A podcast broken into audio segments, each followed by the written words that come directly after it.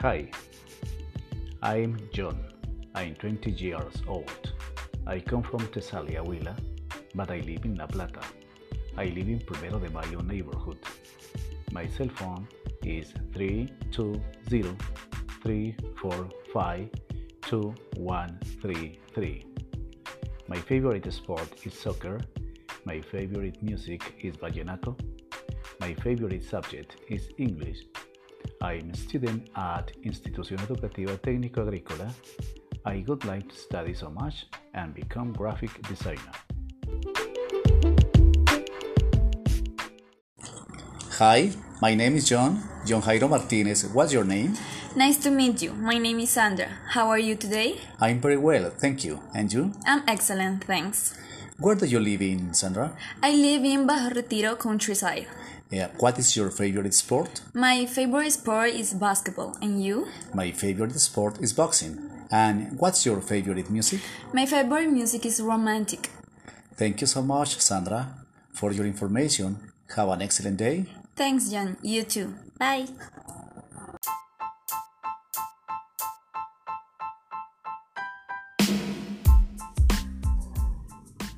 Good morning. How are you today? El día de hoy vamos a complementar la información del abecedario A, B, C, D, E, F, G, H, I, J, K, L, M, N, O, P, Q, R, S, T, U, V con la información de los nombres de las personas. Vamos a asociar la pregunta a la respuesta. ¿Ok? What's your name? My name is Paco Jesús. How do you spell that? Okay. P A C O J E S U S. Thank you very much.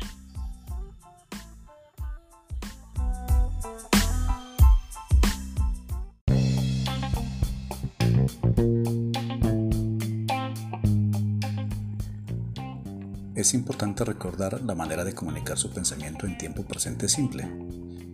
Para ello, es importante poseer un amplio vocabulario de verbos, con los cuales puede expresar sus ideas de manera positiva, negativa o creando preguntas. En el cuadro usted puede observar presente simple, present simple tense, para oraciones afirmativas, affirmative, para negativas, negative y para interrogativas interrogative. Nos ubicamos en la casilla de las oraciones afirmativas. Observamos que está acompañado únicamente de los pronombres personales y el verbo. Los pronombres personales son I, you, he, she, it, we, you, they. Yo, tú, él, ella, este o esta, nosotros, ustedes, ellos o ellas, acompañado del respectivo verbo. En este caso hemos colocado como ejemplo el verbo vivir, live.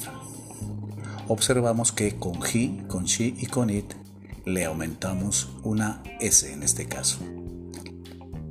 Es la única diferencia, significa lo mismo, pero gramaticalmente se debe agregar esa s con los pronombres he, she, it. La conjugación quedaría I live, You live, he lives, she lives, it lives, we live, you live, they live.